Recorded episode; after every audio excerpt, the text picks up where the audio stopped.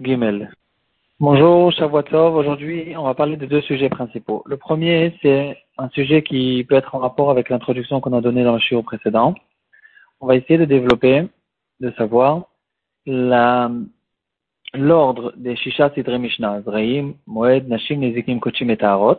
Est-ce que tout le temps, dans toutes les générations, ils avaient l'habitude d'utiliser cet ordre ou bien il y avait peut-être un autre ordre? Et surtout à propos de Seder Nezikim qui peut-être était à la fin et pas au milieu. C'est dans les équipes qu'on commence maintenant. La deuxième partie du Shio sera sur l'interdiction générale d'être magique. Quelqu'un qui, donc le sujet principal de notre secret, c'est quelqu'un qui endommage euh, l'argent de quelqu'un d'autre, ou bien mon argent qui endommage quelqu'un d'autre. Et la Gemara, elle ne parle pas clairement. Est-ce qu'il y a une interdiction de la Torah Et si oui, quelle est la référence? Quelle est la source qui nous apprend qu'on n'a pas le droit d'endommager quelqu'un d'autre? Est-ce qu'il y a des psukim clairs? Est-ce qu'il n'y a pas des psukim? Toute la macérette, elle, elle s'attarde que sur les halachot qui concernent euh, l'endommagement, toutes les sortes d'endommagement, mais elle n'entre pas dans ce sujet qui va être traité par les Rishonim. Donc on revient à notre premier sujet, on commence Mizrat Hashem Seder Nezikin, qui est le quatrième Seder de Shisha Sidre Mishnah, et la Gemara dans la Sechet Shabbat, elle ramène un remède d'un pasouk dans Yeshayahu qui fait référence au Shisha Sidre Mishnah. Le pasouk il dit Vehaya emunat itecha chosen yeshuot chokhmat badaat. Et chaque mot de ce pasouk fait référence à un autre seder. Ceux qui veulent, le voir facilement, dans les Gemarot et nouvelles Gemarot d'Ozvada, alors dans la première page, là où il y a le, le, le, char de la Masechet. Alors, ils ont mis là-bas ces psukim, ces mots sur les côtés. En tout cas, la Gemara, elle fait la dracha. Emunat, c'est Seder Zraim. Itecha, donc Emunat, c'est la Emunat de Seder Zraim, quelqu'un qui, euh, qui a besoin de labourer, il a besoin de la pluie, donc il, lève ses yeux vers le ciel pour que la pluie descende. Itecha, c'est les moments, c'est Seder Moed. Chosen, c'est Seder Nashim. Et Shuot, c'est Nezikin. Chokhmat, c'est Kodashim. Et Dat, c'est Seder Taharot. Donc, d'après la dracha qu'on fait de ce pasouk, on a l'ordre de Shisha Sidre Mishnah, c'est exactement comme ce qu'on l'a nous, comme ce que nous on a l'habitude de, le faire. Zraim, Moed, Nashim, Nezekim, Kochim, Tarot. Par contre, dans Tosfot Yom Tov, il ramène une autre dracha qui a été faite et qui se base sur des psukim dans, dans, dans Sefer Teilim. Les psukim qu'on dit tous les Shabbatot, Torah Tashem Temima Meshevat Nafesh, Edut Tashem Nemana Narkevat Peti, il y a six psukim qui parlent de la grandeur de la Torah. Et en fonction de ces six psukim, en fait, ces six psukim, font référence au Shisha Sedre Mishnah. Donc, Torah Tashem Timimam Shevat Nafesh, c'est Zrahim, etc. Et d'après l'ordre de ces psukim, on devrait normalement mettre Seder Nizikin en dernier, parce que c'est Mishpete Hashem Yesharim, Emet Satko Achdav, et donc, si on parle des Mishpatim, les Mishpatim, c'est les Dinim qui font, en fait, ces dernières équipes. Donc, pourquoi, en fait, la question qui se pose, pourquoi dans le Teilim, on met Seder Nezikin à la fin, et dans Yeshayahu, on met le Seder Nezikin au milieu, comme on a l'habitude de le faire. Donc, le Tosfot Yom Tov, il explique le Tosfot Tov se trouve dans, son, dans un livre à lui, à part, qui s'appelle Kafachaim. Apparemment, je ne l'ai pas trouvé en tout cas dans le Tosfot Tov qu'on a sur les Mishnayot. C'est censé être dans une introduction sur le Shisha Sedra Mishnah. Et en tout cas, il explique qu'il n'y a pas de contradiction entre ces deux psukim. Euh, le, les psukim qui ont été écrits dans Teilim, donc qui a été écrit par David Ameler, ça a été écrit dans une période où tout le clan d'Israël se trouvait chacun euh, dans la tranquillité dans leur pays, chacun là, où il était, là où il habitait, chacun sous sa maison, sous sa vigne. Et le pasuk de Yeshayahu, il fait référence à la période de la galoute. Et c'est pour ça que chez David Ameler, on met les halachot de Kochim et de Taharot au début. Parce que, au contraire, les disputes des dîners mamonotes, euh, elles étaient plus rares et les halachot de Kochim et de Tarot et Korbanot et toutes les Tarot, etc., c'est des halachot qui étaient très courants de leur temps. Et donc, euh, il les a mis en fonction de l'ordre de, de, combien ces halachot sont courantes.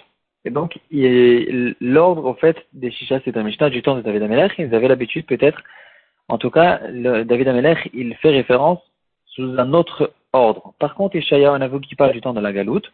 Alors, il a repoussé les coutumes et à la fin, parce que, malheureusement, c'est des halachot qui ne sont pas khalema, c'est de notre temps, et c'est un des donc il est passé avant. On passe au deuxième sujet. Quelle est l'interdiction de d'endommager quelqu'un d'autre? Est-ce qu'il y a une interdiction? Ou bien non, peut-être c'est permis. Si quelqu'un il veut endommager et puis après payer, est-ce qu'il a le droit ou pas? Bien sûr qu'il n'a pas le droit.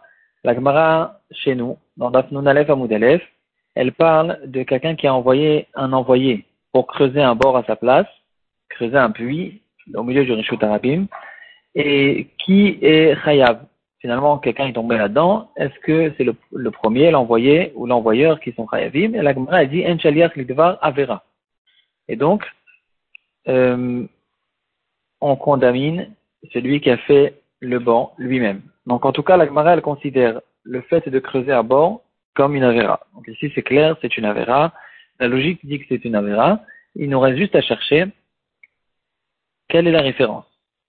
Dans le tour aussi, en tout cas, on voit, Rochel Mishpat, il dit de la même manière qu'on n'a pas le droit de voler, aussi, on n'a pas le droit de, d'endommager l'argent de quelqu'un d'autre. Et peut-être que dans le tour, on a déjà un remède à une des, à un des avis. euh, dans Masechet Avot, la première Mishnah, il dit que l'interdiction de, d'endommager quelqu'un d'autre, c'est tout simplement parce que ça ressemble à l'otixol. Donc quand la Torah nous dit tu ne voles pas, c'est inclus à l'intérieur. On a appris dans la Torah chez Balpé que on inclut à l'intérieur tous les dommages que je peux faire à quelqu'un d'autre. Ça s'appelle du vol. Et donc, c'est ça au fait l'interdiction d'endommager quelqu'un d'autre. Une autre explication qui a été donnée par le Rama, pas le Rama qui est sur le Shulchan le Rama avec un He, Rabbi Meir Aboulafia, sur son pirouche, sur Masechet Babavatra, il dit, il donne deux raisons. La première raison, c'est parce qu'on apprend ça du Pasuk qui dit l'ifne hiver l'otiten mirchol. Et il dit, si je n'ai pas le droit, si déjà j'ai pas le droit de mettre un, une, embûche devant un, aveugle, alors, Kalvachomer, que je n'ai pas le droit de mettre un bord dans le Rishut Arabim, ou que je n'ai pas le droit donc d'endommager de n'importe quelle manière une autre personne. Un autre pasuk que ramène le Rama, c'est tout simplement le pasuk Ve'aftal eracha kamocha. Et moi, j'aimerais pas qu'on m'endommage, donc je n'ai pas le droit d'endommager quelqu'un d'autre.